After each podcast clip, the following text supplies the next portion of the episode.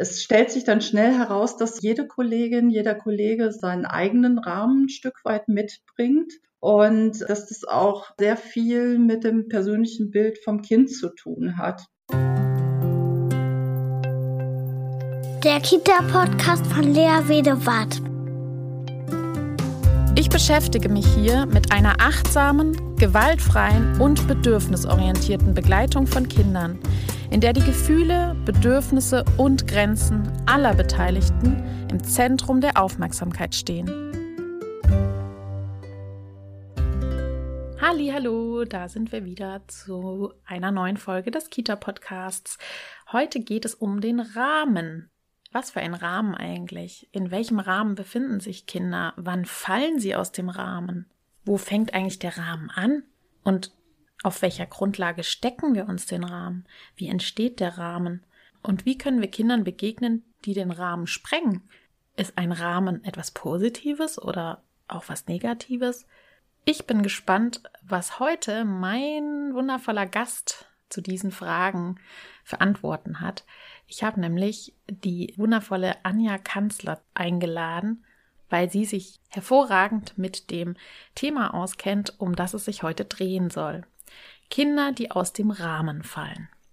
Anja Kanzler ist Diplom-Sozialpädagogin, sie ist Coach und Supervisorin, hat viele, viele Jahre in der Praxis gearbeitet und ist vor allem Referentin in der Weiterbildung von pädagogischen Fachkräften.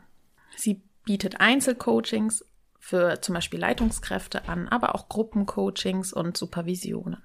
Und so mancher wird sie vielleicht kennen vom YouTube Kita Talk. Da war ich auch schon zu Gast. Ich freue mich ganz besonders, dass wir jetzt starten in das Interview und ich wünsche euch ganz viel Spaß.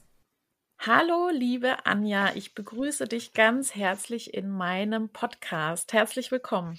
Ja, hallo Lea, danke schön, dass du mich dazu eingeladen hast.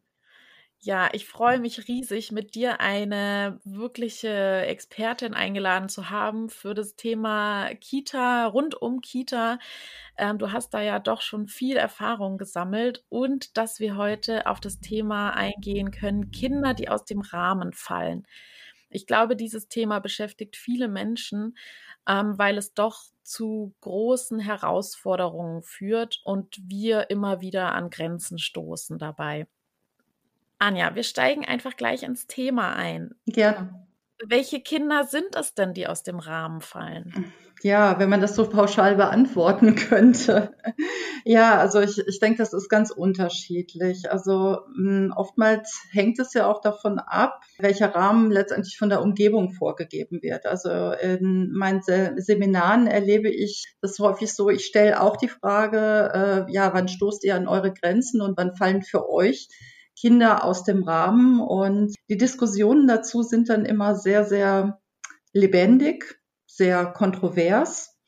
Und es stellt sich dann schnell heraus, dass so jede Kollegin, jeder Kollege seinen, seinen eigenen Rahmen ein Stück weit mitbringt und äh, dass das auch ja sehr viel mit dem persönlichen Bild vom Kind zu tun hat.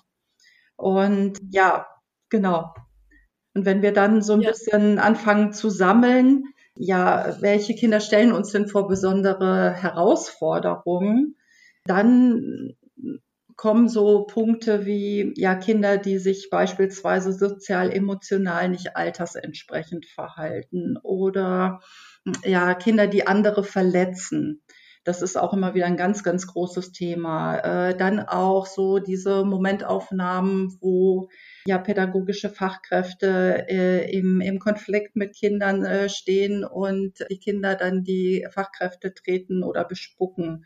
Hm. Autoaggressives Verhalten wird, äh, ist immer wieder Thema in meinen Seminaren und aber auch auf der anderen Seite Kinder, die sich dann in sich selbst zurückziehen. Also weniger die ganz lauten, sondern da, wo die Kollegen und Kolleginnen eher das Gefühl haben, hm, da komme ich nicht so richtig ran und da bin ich so richtig am Ende mit meinem Latein. Mhm. Ja, also das mal so als Querschnitt. Also ich glaube, die Liste ist wirklich äh, unendlich so aus mhm. diesen vielen Jahren der Erfahrung, die ich jetzt so gesammelt habe. Ja. Ja, ich glaube, solche Themen kamen mir dann auch, als ich überlegt habe, ja, ähm, welche Kinder fallen denn aus dem Rahmen und man neigt dazu, schnell zu sagen, kein Kind, also alle Kinder aus meiner Perspektive mhm. jetzt, ne, also kein Kind fällt aus dem Rahmen. Jedes äh, Kind versuchen wir irgendwie mit aufzufangen und mit einzugliedern. Und das ist auf jeden Fall so unser ideales Bild. Und gleichzeitig habe ich so dran gedacht, also welches Verhalten stellt uns und äh, viele Fachkräfte, die mir schreiben, vor Herausforderungen. Und das ist dann oft das Thema Aggression oder Wut und Verweigerung. So auf so Themen kam ich dann auch, genau. Mhm. Und oder auch Kinder, die sich nicht an Regeln halten, ne, zum Beispiel, stellt uns auch immer wieder vor, äh, vor Herausforderungen. Genau. Und, ähm, ne? Mhm, genau, und, und was, was sich da auch immer wiederholt, ist so dieses, äh, wenn die Kinder das immer wieder tun. So dieses, mhm. ich stoße an meine Grenze als pädagogische Fachkraft, wenn, ja. wenn ich merke, das Verhalten verändert sich nicht. Also egal, was ich mache oder wie ich ja. reagiere. Und ich glaube, das wird dann auch häufig als das Feld aus dem Rahmen erlebt. Mhm. Mhm. Wo vielleicht die üblichen Herangehensweisen oder das übliche Zuwenden und die üblichen pädagogischen Mittel vielleicht nicht wirken oder sowas, ne? Genau. Ja, also wenn ich so an Kinder denke, die aggressiv sind, äh, spucken, ähm, treten und vielleicht vehement immer Nein sagen, dann merke ich auch, dass das mich an Grenzen bringt. Ne? Also das ist, glaube ich, was, womit wir, womit viele Menschen zu tun haben. Mhm. Weil das ja auch vielleicht was in uns anstößt, oder? Mhm. Ja, also viele Kollegen und Kolleginnen können dann für sich auch beschreiben, dass sie sich in dem Moment nicht ernst genommen fühlen, sich provoziert fühlen. Also, mhm. Und ich glaube, dass das also ganz, ganz viel so mit, mit dem eigenen Inneren auch zu tun hat, was ich so mitbringe in dem Moment.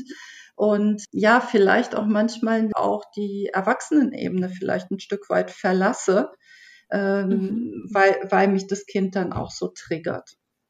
Mhm. Mhm. Ja. Ja, das ist spannend. Also ich glaube nämlich auch, dass das dann viel auch mit eigenen Bedürfnissen zu tun hat. Ne? Also das Thema Respekt kommt ja auch immer wieder mhm. auf. Also wenn wir erleben, dass Kinder keinen Respekt vor uns haben, dann fühlen wir uns als Erwachsene häufig gekränkt, zum Beispiel. Mhm. Ne? Und, genau. und diese Kränkung, die wir dann erleben, die vielleicht oder sehr sicher mit uns selbst zu tun hat, die können wir dann, also die verschließt dann den offenen Blick, oder? Also so sehe ich das manchmal. Ja, ich glaube, dass das manchmal unterschätzt wird, wie sehr dann äh, ich als Erwachsener bei mir selber bin und eben nicht bei dem Kind, das mir gegenübersteht und letztendlich mir ja mit mit seinem Verhalten äh, auch etwas mitteilt. Also mhm. wo es wo es meine Begleitung, meine Unterstützung braucht und äh, wo es gerade selber nicht weiterkommt. Und ich mhm. glaube, das das ist oft das, was dann da so aufeinander trifft. Ja. Und in der Bedürfnisorientierung gehen wir ja immer davon aus, dass jedes Verhalten, jedes, was Menschen zeigen, was Kinder zeigen, jedes Verhalten ist ein Ausdruck dessen oder eine Strategie, um ein unerfülltes Bedürfnis zu erfüllen. Ne? Genau. Ähm, was, also das meintest du ja auch gerade, das ist ja vielleicht auch wie so ein Hilferuf, sagt man ja oft. Ne? Also genau. wenn kind, ne, also ähm, erlebst du das auch so, dass, dass das eher ein, ein starker Ausdruck ist von ich brauche dich. Genau. Also äh, ich, ich komme ja aus einem systemischen Ansatz und ähm, wir sagen immer, dass also ähm, alles, was Kinder tun, wie so ein, eine Ausgleichsreaktion auf ein Ungleichgewicht, auch ein erlebtes Ungleichgewicht ist. Also mhm. und das kann halt ja letztendlich, das ist im Prinzip wie, wie ein Hilferuf.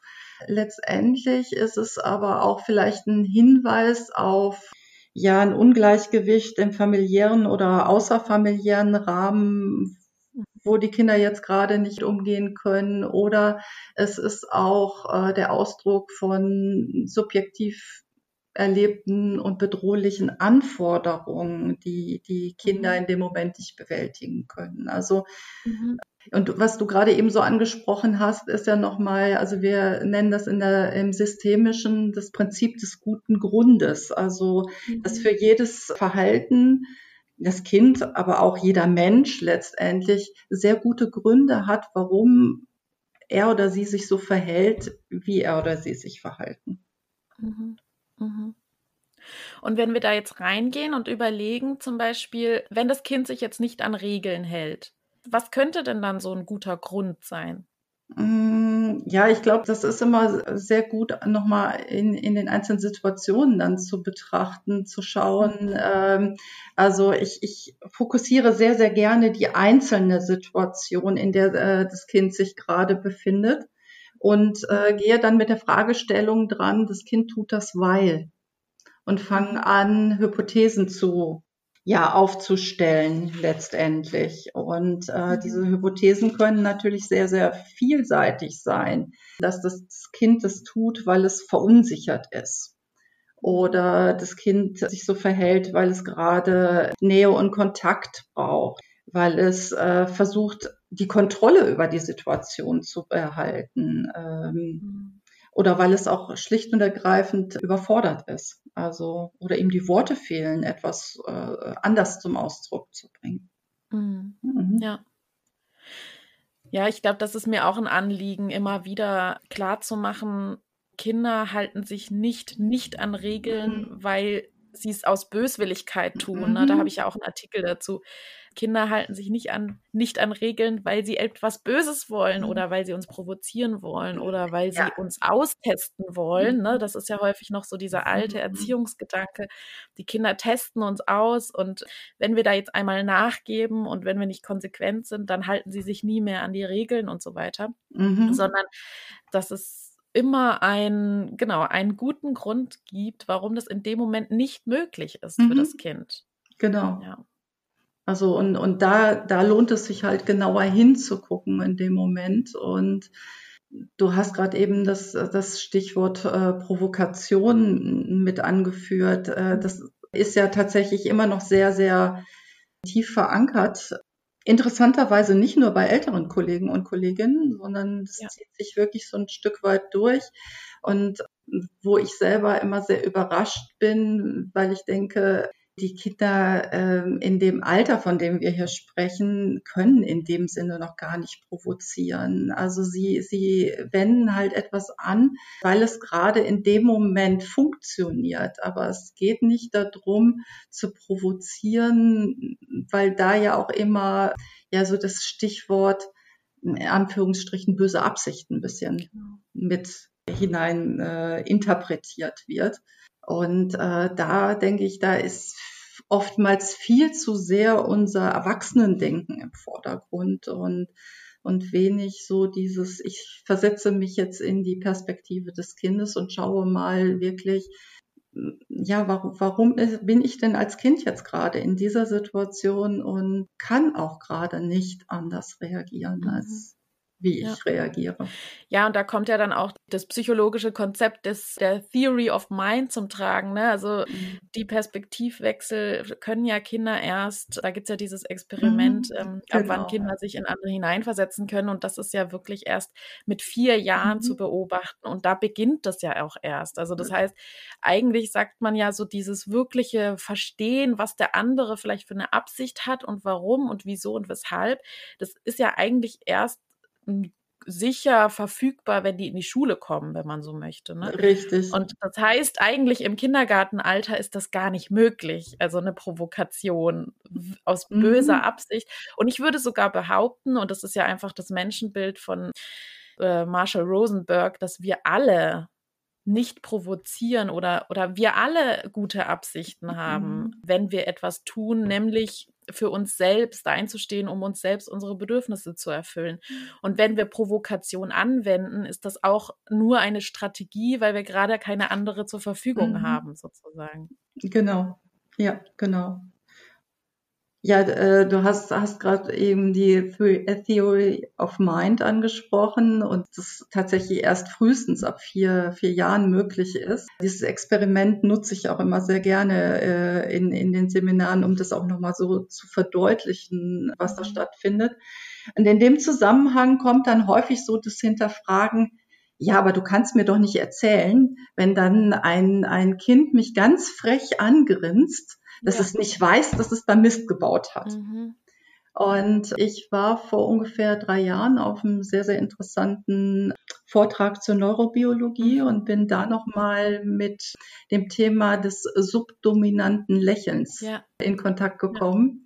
Ja. Ich habe schon viele Jahre vorher immer so aus dem, aus dem Gefühl, aus der Beobachtung heraus gesagt, dass Kinder eher aus Verlegenheit lächeln, wenn das in ja. dem Moment passiert und habe dort noch mal so für mich die Bestätigung bekommen, also dass ja. ich das jetzt noch mal ja anders untermauert auch vermitteln kann, zu sagen, wir kennen das doch auch von uns selber letztendlich, wenn uns etwas unangenehm ist und in, in dem Moment, wo, wo mir verdeutlicht wird, dein Verhalten war da jetzt gerade nicht in Ordnung, dann ist mir das unangenehm und dann komme ich ja auch in so ein verlegenes Lächeln, ich lache auf, ne? Und es gibt ja auch dieses Übersprungslachen, was wir teilweise haben, wenn wir uns in einer ganz schlimmen Situation ganz doll erschrecken. Und äh, das wird so gerne als Schadenfreude dann auch ab, abgehandelt oder bewertet. Und eigentlich ist das eigentlich aus so einem tiefsten Erschrecken heraus. Und ich glaube, dass Kindern sehr geholfen wäre, wenn, wenn wir das nochmal anders betrachten könnten und in dem Moment sagen, ich sehe, dass dir das gerade unangenehm ist. Na, also so dieses Verständnis dann auch entgegenzubringen und eben nicht zu sagen, boah, jetzt, ne, mhm. grinst du mich auch noch frech an, das ist nicht lustig. Nein, das ist auch nicht lustig. Ja, das ja. Kind macht sich in dem Moment ja. nicht lustig. Es ist, ist dann tief schambesetzt. Ne? Also mhm. es ist, ich glaube, wir, wir vergessen häufig oder ich bin mir ziemlich sicher, dass Kinder ganz genau wissen oft, was angemessen ist und was nicht angemessen ist, was die Regel ist, was nicht die Regel ist, weil sie ja grundsätzlich das Interesse haben, zur Gruppe hin, dazu zu gehören ne? und ah. da den Platz zu finden. Einmal das. Genau, ne? genau. Das äh, wollte ich gerade sagen. Also Kinder sind ja in dem Alter wirklich so auch in dieser zielkorrigierenden Partnerschaft unterwegs und sie, sie kooperieren ja ständig mit uns Erwachsenen auch. Also, und sie sind, ich nenne sie manchmal so ein bisschen Erwartungserfüller. Ja. Und äh, die Erwartungen müssen ja auch gar nicht mal ausgesprochen sein. Ja. Sondern also sie, sie, es reicht manchmal, dass sie im Raum sind. Ja. Ja, weil es genau. das sicherste ist, ne? Also es ist, ähm, mhm. ich sag immer, wenn die Kinder in, die, in den Kindergarten kommen, dann haben sie keine Chance, als dass sie kooperieren und sich anpassen ne? und, und Erwartungen erfüllen, weil wenn sie das nicht täten, dann wäre das für sie ein hoch unsicherer Moment, weil sie können ja nicht einfach aus der Kita abhauen. Ne? Also das mhm. ist ja mhm. nicht möglich. Und das heißt, es ist für sie viel sinnvoller, die Erwartungen zu erfüllen und sicherer, ähm, mhm. äh, also gewisse Gefühle, negative Gefühle runterzuschlucken, als ähm, sich aufzulehnen oder so. Ne? Also deswegen, ich sehe das auch so, dass die viel mehr Erwartungen erfüllen, als wir das manchmal denken. Ne? Und ich finde auch mhm. dieses äh, mit dem Grinsen nochmal, das würde ich auch gerne nochmal aufgreifen. Das finde ich auch so wichtig dieses, da gab es, glaube ich, auch mal ein Experiment ähm, von, äh, das man bei Affen beobachtet hat. Also man hat, ja, bei Schimpansen. Ne, bei mhm. Schimpansen, mhm. genau. Dass Schimpansen grinsen, wenn sie so beschwichtigen wollen eigentlich. Also sie wissen mhm. eigentlich, sie haben jetzt was falsch gemacht und ähm, dann wollen sie nochmal beschwichtigen. So, bitte, äh, ich weiß, genau. ich habe es falsch gemacht, aber äh, bitte genau. seid nicht so böse zu mir oder sowas. Ne? Und genau, sie zei zeigen dann so ganz breit ihre Zähne. Genau. Das mhm. ist so ein richtig, wie so ein breites Grinsen in dem Moment. Also, und, genau, ja. ähm, hm, und das genau ja darauf hat sich der der Vortrag auch bezogen, ah, ja. den ich, mhm. äh, an dem ich teilgenommen habe, ja. Spannend, ja. Und, und eigentlich mhm. ist es ja dann für die Kinder umso mehr sinnvoll, dieses Grinsen zu zeigen, wenn sie wissen, eigentlich Folgen darauf, also es gibt negative Folgen, also dann werden sie auch noch ausgeschimpft und dann wird auch noch gesagt, jetzt lach nicht so. Und dann, dann müssen sie ja quasi noch mehr beschwichtigen, als wenn wir sagen würden, ja, ich weiß, das ist dir, genau, es ist dir super unangenehm. Du, du schämst mhm. dich eigentlich sogar dafür, weil du weißt, dass mhm. wir so nicht handeln wollen. Wir wollen ja, ähm, wir wollen ja friedvoll miteinander umgehen mhm. und so mhm. weiter. Dann ist es ja noch schambesetzter eigentlich und noch mehr, wenn die Erwartung da ist, da kommt jetzt noch eine negative Konsequenz, da muss man ja noch mehr beschwichtigen sozusagen. Ne? Genau, und letztendlich ist es so, ein, so wie so ein Teufelskreis, ja. der sich immer weiter hochschaukelt. Und letztendlich kann das Kind diesen äh, Kreislauf gar nicht durchbrechen. Mhm. Letztendlich ist es unsere Aufgabe als Erwachsene, mhm. Äh, das wahrzunehmen und dem Kind dann auch die Brücke zu bauen und auch das Verständnis entgegenzubringen. Also. Ja. Mhm. Ähm, ich habe einen Artikel gefunden von einem Kindertherapeuten, Henning Köhler, und der hat auch einen Artikel geschrieben zum Thema Kinder, die aus dem Rahmen fallen. Und der hat ein schönes Zitat da drin verfasst. Das lese ich jetzt mal vor. Mhm. Ich habe den Eindruck, dass die Kinder, die heute nicht in eine enge definierte Form passen, vielfach stigmatisiert werden. Dass sie in einer schwierige Lage sind, nicht zuletzt deshalb, weil man ihnen Defekte, Defizite, Funktionsmängel und so weiter zuschreibt ohne genügend ihre Stärken und ihre liebenswerten, ja sogar bewunderungswürdigen Seiten zu sehen und zu beschreiben. Was sagst du zu diesem Zitat? Ja, das ist etwas, was mir tatsächlich auch in der Praxis immer wieder begegnet, dass die Kinder, über die wir dann auch in, in den Fallbesprechungen äh, sprechen, sehr häufig auf ihre, ich nenne sie unerwünschten Verhaltensweisen reduziert werden. Mhm. Dass das also wirklich äh, sich der Blick sehr stark verengt und die Kinder äh, nur noch unter diesem Blickwinkel gesehen werden. Und es oft ein Aha-Erlebnis ist für viele Kollegen und Kolleginnen, wenn ich dann sage, okay, jetzt lass uns doch mal einen Perspektivwechsel vornehmen und schauen, was kann das Kind denn gut? Mhm. Was gelingt dem Kind? Welche tollen Eigenschaften hat es? Weil ich finde, gerade Kinder, die, die so herausfordernd sind, die, die sind, ich, ich finde die toll. Also mhm ich, ich komme ja selber aus der Praxis. Ich äh, habe vor 25 Jahren, 30 Jahren selber in der Praxis auch gearbeitet, auch äh, selber im, im Brennpunkt gearbeitet mit Kindern, wo äh, häusliche Gewalt, Drogenmissbrauch, Alkoholkonsum, psychische Erkrankungen der Eltern äh, an der Tagesordnung waren. Und diese Kinder haben halt auch viele Reaktionen auf diese Ungleichgewichte auch gezeigt. Und aber das waren tolle Kinder. Mhm. Also die, ja, äh, weil, weil die haben so, so viele geniale, liebenswerte Eigenschaften gehabt. Und ähm, es wäre so schade gewesen. Also ich denke gerade an ein Mädchen aus der dritten Klasse, mit dem ich damals gearbeitet habe, ähm, ich bin die ersten Wochen und Monate äh, tatsächlich jeden Abend mit zerkratzten Armen nach Hause gegangen, weil wir da wirklich äh, äh, tiefste Auseinandersetzungen auch körperlicher Art hatten. Und, und gleichzeitig war die so intelligent, die war so fürsorglich für ihre jüngere Schwester. Ähm, die hatte ganz viele tolle Einfälle dann, wir hatten damals äh, zwei Hasen in der Gruppe, da hat sie sich unheimlich liebevoll um gekümmert. Also da, da waren so viele äh, tolle Eigenschaften und wenn ich das nur daran festgemacht hätte, dass ich jeden Abend da erstmal zerkratzt nach Hause gegangen wäre, hätte ich diese Arbeit nicht fortsetzen können, auch mit dem Kind nicht. Also Natürlich war das erstmal sehr hart. Das war auch mein allererstes äh, Berufsjahr nach dem Anerkennungsjahr. Also harte Schule, die ich da durchlaufen bin letztendlich. Ähm, aber ich, wie gesagt, ich, ich glaube, äh, das hat mir sehr den Blick geschärft dafür, dass also dieses Kind dann auch in der Gesamtheit zu sehen und eben nicht nur an diesen unerwünschten Verhaltensweisen festzumachen. Und und ich denke, das ist aber genau die, die hohe Kunst.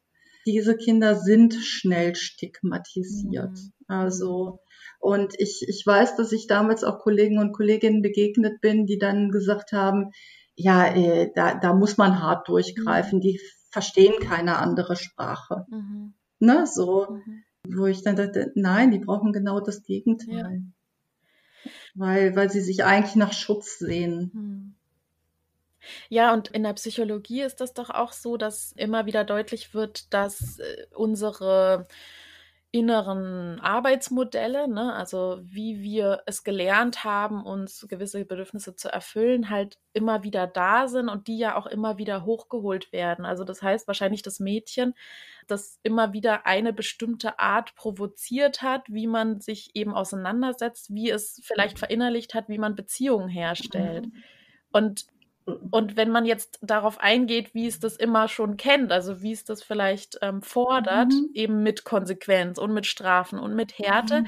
dann erlebt das Mädchen zwar Sicherheit, weil es das vielleicht so kennt.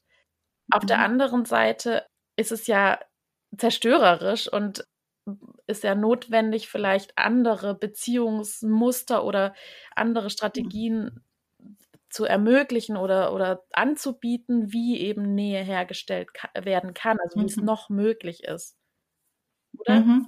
Ja, und äh, genau, und das, das war für mich halt damals das Aha-Erlebnis. Ich habe mir dann Unterstützung bei einer befreundeten Kollegin geholt, die selber eine äh, spieltherapeutische Ausbildung hatte. Mhm. Und die, die hat mich dazu eingeladen, äh, mich mal in die Situation des Kindes zu versetzen. Also wirklich zu sagen, also sie hat mit mir ein Rollenspiel damals gemacht, mhm. wo ich also zum einen mein eigenes Verhalten nachgespielt habe und zum anderen halt das Verhalten des Kindes, mhm. die Reaktion des Kindes dann äh, gespielt habe und ich, ich gemerkt habe, was, was für ähm, ja ein, eine fatale Wechselwirkung äh, ich auch durch mein Verhalten ausgelöst habe. Also dass das Kind eigentlich auch tatsächlich überhaupt nicht anders reagieren konnte. Ah, ja. Und es gab dann eine Situation nach diesem Durchspielen, wo ich das Kind halt einfach nochmal ganz anders verstanden habe. Und ich hatte auch verstanden, dass es also viele Auslöser gab, wo sie halt gerne etwas wollte und ich ständig Nein sagte. Mhm. Also wo, wo ich also überhaupt nicht auf dieses dahinter gegangen bin und auch gar nicht dieses, wo, wo möchte sie vielleicht auch einen Entscheidungsspielraum haben oder auch beteiligt sein an Entscheidungen und nicht immer nur dieses Nein, Nein, Nein zu hören. Und dann hatten wir eine Situation, wo ähm, sie halt ins Außengelände mit einem unserer Dekogläser kam. Mhm. Und drei Tage vorher hätte ich sehr wahrscheinlich zu ihr gesagt, stopp, bring das sofort wieder rein, das hat hier draußen nichts zu suchen. Mhm. Und in dem Moment habe ich gesagt, stopp, was hast du mit dem Glas vor? Mhm. Mhm. Und so kamen wir in Dialog. Mhm. Mhm. Und dann hat sie mir halt gesagt, was sie damit vorhat und dann habe ich ihr einen Gegenvorschlag gemacht, mhm. ob wir nicht was anderes nehmen könnten dafür. Mhm. Und dadurch ist bei uns Dialog und Beziehung mhm. entstanden und von dem Tag an brauchte sie mit mir nicht mehr in, in diese Gegenreaktion zu gehen, weil sie merkte, ich nehme sie ernst, ich frage nach ja. und äh, wir können darüber reden und ich habe trotzdem nicht immer zu allem Ja gesagt. Mhm. Ja. Ja. Also vom, vom Machtkampf in ein gleichwürdiges Miteinander mhm. sozusagen. Genau, das ist, ich, ich hätte mir gewünscht, ich hätte vor 30 Jahren das Wort Gleichwürdigkeit schon zur Verfügung mhm. gehabt. Das ist etwas, was ich dann später durch Jesper Juhl halt kennengelernt habe, der mich dann nochmal sehr geprägt hat, den ich auch glücklicherweise einmal wirklich ähm, ja erleben durfte, mhm. live erleben durfte. Mhm. Und ja, das, ist schon sehr beeindruckend. Also, weil er für mich vieles auf den Punkt gebracht hat, was ich selber Jahre davor schon gelebt und äh, gefühlt habe. Mhm. Ja, und dann gibt es einen Namen dafür sozusagen. Ne? Genau, das, das berühmte auf einmal bekommt das Kind einen Namen ja. und man denkt, ja, prima, es hätte so einfach sein können. Ja, ja. ja. Wenn wir jetzt uns überlegen, Kinder, die aus dem Rahmen fallen oder sagen wir jetzt mal Kinder, die ähm, herausforderndes herausforderndes Verhalten zeigen, wie das Mädchen zum Beispiel. Wie können wir denn mit solchen Kindern umgehen? Also wir haben jetzt schon über Gleichwürdigkeit und Beziehung statt Macht gesprochen. Was gibt es denn noch mhm. für Möglichkeiten, wie man ja aggressiven Kindern, Kindern, die sich zurückziehen, sich verweigern und so weiter, ne? also was wir unter herausforderndem mhm. Verhalten verstehen, begegnen können? Ich glaube, ganz wichtig ist, dass wir uns erstmal auf die Suche machen, was im Prinzip die Funktion des Verhaltens ist. Mhm.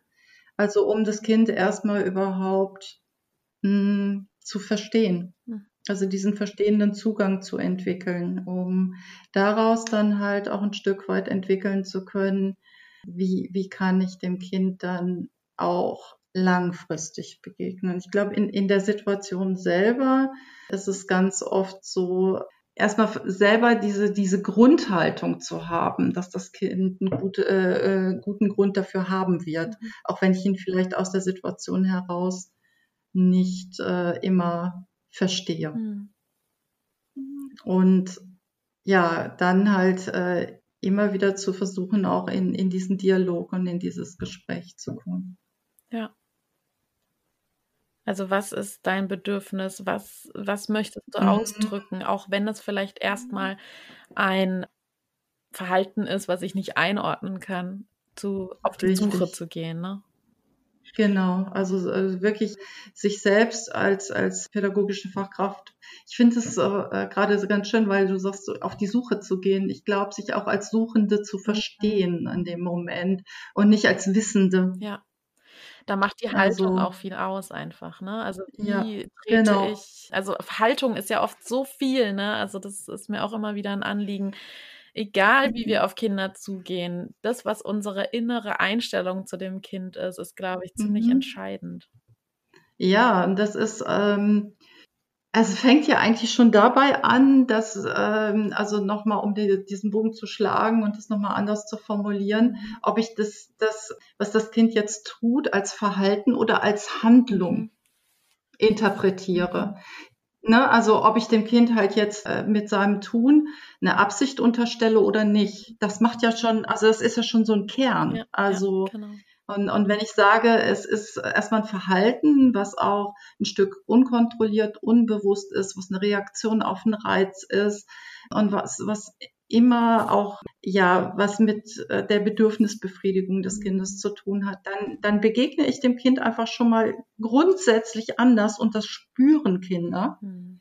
als wenn, wenn ich unterstelle, ja, das ist doch absolut bewusst, das ist ne, Absicht, die dahinter steht. Also ich, ich denke, dass wir diesen Ausgangspunkt tatsächlich nicht unterschätzen dürfen dabei.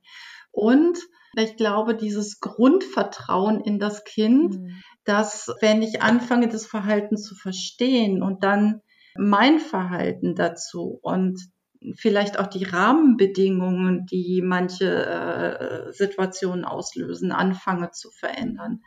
Dass ich dann auch die Zuversicht habe, dass das Kind sich in seinem Verhalten verändern kann. Also so nicht dieses, ach, das, das klappt ja alles sowieso nicht, sondern wirklich dahin zu gehen, das im Fokus zu haben, zu sagen, ja, und, und wenn ich diesen Schlüssel dazu finde, dann ist es auch veränderbar. Mhm. Das ist ein schönes Bild, wenn man sich sozusagen überlegt, es kann ja ein sehr eng gesteckter Rahmen sein und dann fallen mhm. wahrscheinlich viele Kinder aus dem Rahmen. Mhm. Oder definitiv. oder man kann den Rahmen sehr weit stecken und sehr groß stecken. Also die mhm. Rahmenbedingungen im wahrsten Sinne des Wortes auch verändern und dann ist der Rahmen vielleicht so groß, dass alle reinpassen. Das ist eigentlich ein echt ja. ja. Ja, das, das ist oft das, das Fazit, was wir auch im Seminar tatsächlich haben, sozusagen. Hm, wie, wie muss der Rahmen eigentlich dann für Kinder auch aussehen? Also, ähm, und was natürlich auch immer zu gucken, was ist dann möglich? Und dann sage ich auch immer, aber schaut doch, es gibt immer Nischen im Alltag, mhm. wo Dinge möglich sind. Das heißt ja nicht, dass das die komplette Kita-Zeit immer äh, hundertprozentig äh, auf ein Kind zugeschnitten sein wird. Das geht nicht, wenn ich 10, 20, 25 Kinder in der Gruppe mhm. habe. Da werde ich auch immer mal wieder irgendeinem Kind nicht gerecht. Das ist so, mhm. da auch eine Fehlerfreundlichkeit ja. mit sich selbst zu entwickeln Absolut. und trotzdem zu sagen, aber das heißt für mich nicht, ich mache es gar nicht. Mhm. Ne? So, äh, sondern ich gucke, wann ist es möglich, wie ist es möglich und wo, also je nach Alter sage ich auch immer, verhandelt mit den Kindern. Natürlich äh, muss ich bei einem anderthalbjährigen Kind anders kommunizieren, als wenn ich jetzt ein fünfjähriges Kind habe. Mhm. Aber ein fünfjähriges Kind, was immer wieder an die Grenzen des Rahmens stößt, das merkt es doch auch selber. Mhm. Und es fühlt sich auch selber nicht wohl. Warum also ich bin eine absolute Freundin davon, dann auch zu sagen, setzt euch mit den Kindern hin und überlegt mit den Kindern, macht mit den Kindern gegebenenfalls auch Absprachen und Verträge. Mhm. Ja. So. Und wenn. Also gucken, was ist für dich möglich? Und das kann ich mit einem Fünfjährigen. Genau, oder wenn, allein wenn das Gespräch zustande kommt, wenn du haust oder wenn ähm, vorhin, da hast du das und das gemacht, ich bin dann hilflos. Ich weiß, ich, ich merke, du brauchst mhm. was und ich weiß nicht was. Also das ist doch ein mhm. authentischeres, echteres Gegenüber kann sich so ein Kind ja gar nicht wünschen, als dass man sagt, ich, ich, ich bin überfordert, ich weiß es nicht. Also mhm. ich, ich merke, du brauchst mich, du brauchst Hilfe von mir, mhm. ich weiß aber nicht wie. Und ähm, mhm. allein dadurch spürt das Kind ja schon so eine, mhm. so eine Wichtigkeit, die ja für es dann Richtig. da ist. Und, und dann kann man wiederum in diesen Dialog gehen und überlegen, ja, was brauchst du? Wie können wir gemeinsam etwas entwickeln, bei mhm. dem das dir gut tut und mir auch gut tut, ne? Und den anderen Kindern auch. Genau, und dann auch zu sagen, wollen wir das gemeinsam ausprobieren? Ja. Und ausprobieren, da steckt ja auch immer noch drin. Und wenn es nicht gelingt, dann setzen wir uns wieder zusammen genau. und gucken nochmal weiter. Also ich glaube, sich auch ein Stück weit diesen Druck rauszunehmen, mhm. sich gegenseitig auch rauszunehmen. Ja. Und äh, in Bezug auf dieses Mädchen, was ich eben beschrieben habe, also wir hatten schließlich und letztlich eine wundervolle Beziehung miteinander. Mhm wo, wo sie, sie mir auch immer wieder signalisiert hat, dass sie, sie es sehr, sehr hilfreich für sich fand, dass ich so verlässlich mhm. war auch und dass sie nachher auch einfach wusste, was ging und was nicht ging und das gab ihr einen sicheren Rahmen, um, ne, also, wo sie sich immer, immer besser auch drin, drin zurechtfand, mhm. letztendlich. Ja. Genau, weil der Rahmen ist ja nicht per se was Schlechtes. Also es kann ja auch, mhm. der Rahmen kann ja auch sehr hilfreich sein und unterstützend. Solange, genau. solang, wenn ein Kind aus dem Rahmen rausfällt, es auch wieder aufgefangen wird sozusagen ne? und nicht ähm, bestraft zum Beispiel. Oder? Mhm. Also äh, Rahmen heißt ja auch Halt und Sicherheit. Genau. Ne? Also das ist ja so, so diese, diese andere positive Eigenschaft mhm. auch letztendlich. Auch, auch ein Stück eine Begrenzung zu haben, in der ich mich bewegen kann. Also und wo ich dann auch weiß, ja, wo, wo der Hase lang läuft, sage ich ja. jetzt mal so. Also das ist ja auch teilweise sehr, sehr hilfreich ja. an der Stelle. Absolut. Also, und wie du richtig sagst, wenn in dem Moment, wo so ein Rahmen auch mal überschritten wird, zu wissen, davon geht die Welt jetzt mhm. auch nicht unter. Und dann finden wir auch wieder Lösungen gemeinsam. Und manchmal, hm, das ist ja auch was, ich setze vielleicht auch für ein anderthalbjähriges Kind auch da wieder einen anderen Rahmen als für ein fünf- oder sechsjähriges Kind und zu sagen, also auch da, dieser, dieser Rahmen darf ja mitwachsen. Mhm, mh. Also er ist nichts Starres. Genau. Ja, und auch für jedes Kind individuell, ne? Also es gibt mhm. eben Kinder, die, die brauchen da gar nicht so viel Orientierung, die schaffen sich die selber. Und mhm. es gibt aber auch Kinder, die ähm, orientieren sich ähm, nur an der erwachsenen Person. Ne? Was machen wir jetzt und jetzt und wann äh, machen wir das? Und sag du mir bitte mhm. jetzt, okay, Auswahl mhm. ist eher Überforderung grundsätzlich. Äh, sag mhm. du mir bitte. Ne? Und da ist der Rahmen dann eng gesteckt, weil das Kind das so braucht. Und es mhm. gibt Kinder, die brauchen enorm viel Entscheidungsfreiheit und Autonomie. Und die mhm. brauchen da gar nicht so viel Orientierung vielleicht. Ja. Mhm. Genau, und auch den Mut dazu haben, ähm, das viel, viel ähm, individueller auch zu gestalten. Ja, also das absolut. und eben eben nicht zu meinen, naja, und dann tanzen mir die anderen ja auch auf der Nase rum. Nein, die Kinder, die das nicht brauchen, werden es nicht tun. Und äh, wenn es mehrere sind, dann muss ich vielleicht meinen Rahmen nochmal überprüfen. Also äh, dann passt da vielleicht auch etwas nicht zusammen. Genau. Und, ja. Ja, das ist, das, das, ist auch so ein Trugschluss, den wir immer noch so, ah, der, der hängt immer noch so drin. Also dieses, wenn ich einem Kind etwas erlaube, dann werden das Mhm. alle tun. Und da sage ich aus der Bedürfnisorientierung auch immer wieder, ein Bedürfnis ist ja nur so lange da, wie es, bis es seine Erfüllung erlebt, sozusagen. Mhm. Und genau, wenn das Kind eben da jetzt die freie Entscheidung treffen darf gerade, dann ist das eben sein Bedürfnis nach Autonomie, nach Mitbestimmung. Und ein anderes Kind hat das Bedürfnis in dem Moment vielleicht gar nicht. Aber Das hat die Zugehörigkeit und dann, genau, die Nähe und ne? Zugehörigkeit. Und dann aber wiederum, das meintest du ja auch gerade, wenn sozusagen der Rahmen so eng gesteckt ist, dass eben Selbstbestimmung, Mitbestimmung und so weiter in der Kindergruppe ähm, nie sein darf. Und dann eine kleine Tür aufgeht, in der eine Mitbestimmung möglich ist für ein Kind, dann werden natürlich die anderen Kinder das auch unbedingt haben wollen, weil das Bedürfnis nach Mitbestimmung so sehr hinten runtergefallen ist bis dahin. Mhm. Ne? Genau. Das ist, glaube ich, das, was Und- du auch und dann- meintest, ne? Genau, Ja. wo ich, wo ich dann halt auch nochmal mich selbst überprüfen muss. Also, weil, also es, es wird ja gerne auch immer wieder so die Teilnahme am Morgenkreis ähm, da angeführt an der Stelle, Mhm. dass wenn dann ein Kind mal nicht mitmacht oder äh, ne, Mhm. ja, dann machen nachher alle nicht mit. Nein, das, das ist nicht so. Ne? Das ist, sondern wenn das die Kinder wirklich interessiert, dann sind sie dabei und dann ist denen egal, dass XY nicht dabei ist. Also, Richtig, genau. Das kann ja sein, dass die Kinder dann alle nicht mehr mitmachen, aber dann darf ich mich fragen, an was liegt das jetzt? Ist es, entspricht es nicht dem Richtig. Interesse der Kinder? Ist es zu langweilig? Sind sie eigentlich alle schon so auf ihr Spiel fokussiert von gestern? Oder, oder ist das so negativ besetzt, der Morgenkreis, weil da eh immer nur alle ermahnt werden und so, Mhm. dass die alle keine Lust haben, da sitzen zu bleiben dann. Mhm. Und genau, dann wieder den Mhm. Rahmen anzugucken. Also woran liegt das dann, dass alle nicht mehr am Morgenkreis äh, teilnehmen wollen? Hm? mhm, genau. Ja. Und Anja, wenn wir jetzt sagen, wir wollen zum Beispiel die Schätze heben, ne? das finde ich ja immer so einen schönen Ausdruck. Also wenn wir jetzt die Kinder so negativ im Blick haben, weil die uns so belasten, weil es so anstrengend ist. Und das finde ich ist auch so wichtig zu sagen. Und das ist anstrengend und das ist eine große Herausforderung, Definitiv. weil wir ständig Ja. mit uns selbst konfrontiert sind auch.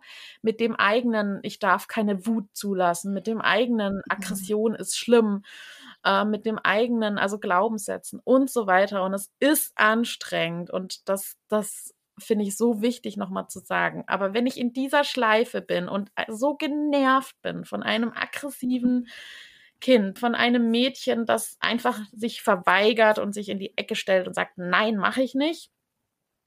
Wie kann, wie schaffe ich es denn dann, au- den Blick auf die Schätze zu richten? Wie, wie geht das? Ich, ich erinnere mich immer an eine Situation in meinem Unterricht. Da hatte ich äh, Erzieherinnen und Erzieher ähm, ausgebildet ne, in, äh, im Unterricht und dann, dann habe ich auch versucht, die Ressourcenorientierung mit reinzubringen. Mhm. Wenn ihr damit, ähm, also das waren dann auch Jugendliche, die eben kurz vorm Knast standen, Jugendknast und so weiter. Mhm. Und dann, und dann sagte ich zu Schülerinnen und Schülern, versucht mal diesen Blick auf die Schätze zu lenken, ne? also das, worüber auch wir auch gesprochen haben. Und da war eine Totalverweigerung zu spüren, ne? also bei den äh, Schülern, die dann meinten, nee, das, das geht doch nicht, ich kann doch jetzt nicht einfach über das hinwegsehen, wie die sich da verhalten. Es geht doch nicht, ich muss Mhm. dann konsequent sein. Dann kommen dann wieder diese ganzen alten Glaubenssätze so. Die haben sich da Mhm. wirklich verweigert, auf, die, auf das zu gucken, was die Mhm. können und meinten dann, das, da gibt's nichts. Und das ist, das ist ja schon so traurig, ne? Also wenn, wenn Mhm. sozusagen schon die Fachkräfte meinen, es gibt nichts an Schätzen, wie sollen das die Kinder denn dann selbst spüren? Mhm. Also das ist tatsächlich was, was mir in der Praxis ganz, ganz selten passiert. Also in meinen Weiterbildungen habe ich wirklich ganz, ganz tolle Kollegen und Kolleginnen, die sehr bereit sind, äh, hinzugucken und zu sagen, äh, wenn, also ich stelle dann ja die Frage, wann tritt das Verhalten nicht auf? Mhm. Was sind das für Situationen? Was ist dann anders? Ja. Also nicht direkt zu sagen, was macht das Kind gut mhm. oder was kann das mhm. Kind gut, wo sind seine Stärken, guck doch mal, wie toll das Kind ist, sondern auch in der Praxis einfach in dem normalen Alltag zu schauen, okay, äh, wenn das, das Kind jetzt das Verhalten in der und der Situation zeigt, also und das ist jetzt gerade drin. Gibt es vielleicht draußen eine andere Situation mhm. oder ist es im Bewegungsraum anders? Mhm. Ähm, und darüber sich so Stück für Stück ranzutasten und zu gucken, wo zeigt das Kind dann auch seine inneren Schätze, seine ungeschliffenen, diamantenen Seiten und ähm, weil so, so ein Diamant ist ja auch erstmal sehr unscheinbar. Mhm, mhm. Wenn er gehoben wird, äh, das, das kommt ja auch erst nach und nach so raus und zum Vorschein, wie wertvoll ja. dieser Stein auch ist. Ja, ja. Und ich, ich finde, das ist so, ich, ich trage mit den Kollegen häufig so Schicht für Schicht durch Nachfragen ab. Ich glaube, mhm. es ist sehr hilfreich, dann auch nochmal im Rahmen von kollegialer Beratung mhm. sich die Unterstützung bei den anderen Kollegen und Kolleginnen zu suchen. Weil das ist ja auch das Interessante. Ja, es gibt immer wieder einzelne Kinder, wo alle so mehr oder weniger ja, ähm, die Schwierigkeiten mit diesem Kind haben. Aber es gibt ja auch immer wieder Kinder, wo, wo andere Kolleginnen sagen, nee, ähm, das, äh, ich sehe das anders. Ne? Mhm. Und äh, ich denke, sich da auf die Spur zu machen gemeinsam, wo gibt's vielleicht auch jemanden, der es anders sieht. Mhm. Und ja, ähm, ich, ich, was ich auch finde, ist, der Matemeo-Ansatz ist da mhm. immer sehr hilfreich. Mhm. Also äh, wirklich, also in diesen ganz kleinen Nuancen vielleicht zu schauen, wo zeigt das Kind auch, auch schon die kleinsten Ansätze mhm. des Andersverhaltens. Also ich glaube, dass das manchmal auch hilft, wenn sich ja Einrichtungen darauf konzentrieren, auch nochmal videobasiert anders mhm. zu arbeiten an solchen Momenten, weil wir dann also einfach nochmal einen anderen Blick haben, als wenn wir in der Situation drinstecken. Ja. Also, weil dann habe ich die Scheuklappen auf mhm. und äh, dann, dann geht das schwieriger. Mhm. Und die eigenen es, Emotionen äh, auch, ne? Genau. Und ich gebe halt den, den Kollegen und Kolleginnen immer so, so zwei Tipps. Einmal nochmal am Abschluss eines Arbeitstages rückblickend die Sternstunden mit dem Kind mhm. zu erinnern, zu gucken, wann gab es so kleine und große Momente, die einfach ganz toll gelaufen sind. Mhm. Und das Spannende ist, wenn, wenn das bewusst gemacht wird, verändert sich der Blick dafür. Mhm. Mhm. Also, weil ich glaube, das ist das, was äh, vorher halt so untergeht. Wirklich zu sagen, geh in die Praxis und guck und mhm. guck nicht auf das, was das Kind nicht macht, sondern guck auf das, was das Kind gut macht. Ja. Also den, den Beobachtungsfokus zu verändern. Ja um, um diese Schätze zu heben, um da genauer hinzuschauen. Und dann gibt's ja so diese schöne Geschichte der Frau mit äh, den Bohnen, die jeden Morgen das Haus verlässt mit einer Handvoll Bohnen in der einen Schürzentasche. Hm. Und immer wenn ihr was äh, Schönes begegnet am Tag, lässt sie eine äh, Bohne aus der linken Schürzentasche in die rechte Schürzentasche wandern. Mhm. Und am Ende des Tages schaut sie sich die Bohnen in der rechten Schürzentasche an mhm. und erinnert sich. Mhm. Und manchmal ist es halt nur eine Bohne, mhm. aber dann ist es diese eine Bohne. Mhm. Mhm. Ach, schön. Ja. Und, ähm, und das finde ich so im übertragenen Sinne auch nochmal so wichtig zu gucken. Ja, mit diesem Blick gerade auf die Kinder zu schauen, die uns so besonders herausfordern. Und was wir ja auch nicht unterschätzen dürfen, ist, die Kinder, die uns herausfordern, sind die Kinder, die mit uns in ganz besonderen Beziehungen stehen. Mhm. Ja. Ja. Also das ist, dieses Mädchen hat sich bewusst mich ausgesucht. Genau, ja. Weil es auch mit mir in diese Beziehung gehen wollte. Meine Kollegin war da völlig uninteressant. Ja. Ja, so. Genau, und, und, und das auch noch bewusst zu machen, das hat, ist auch ein Ausdruck von Beziehungen ja. und Beziehungssicherung und Kontaktsicherung. Genau. Ja. Und dann ist man auch besonders wichtig für denjenigen, ne? Also um etwas Richtig. Bestimmtes Neues zu lernen, vielleicht auch. Mhm. Und mit dem Satz gehen viele bei mir aus dem Seminar heraus und sagen, ich werde morgen diesem Kind völlig anders begegnen. Ja. Oh, schön. Mhm. Eine positive und, äh, Brille aufsetzen, sozusagen. ja, genau, so dieses.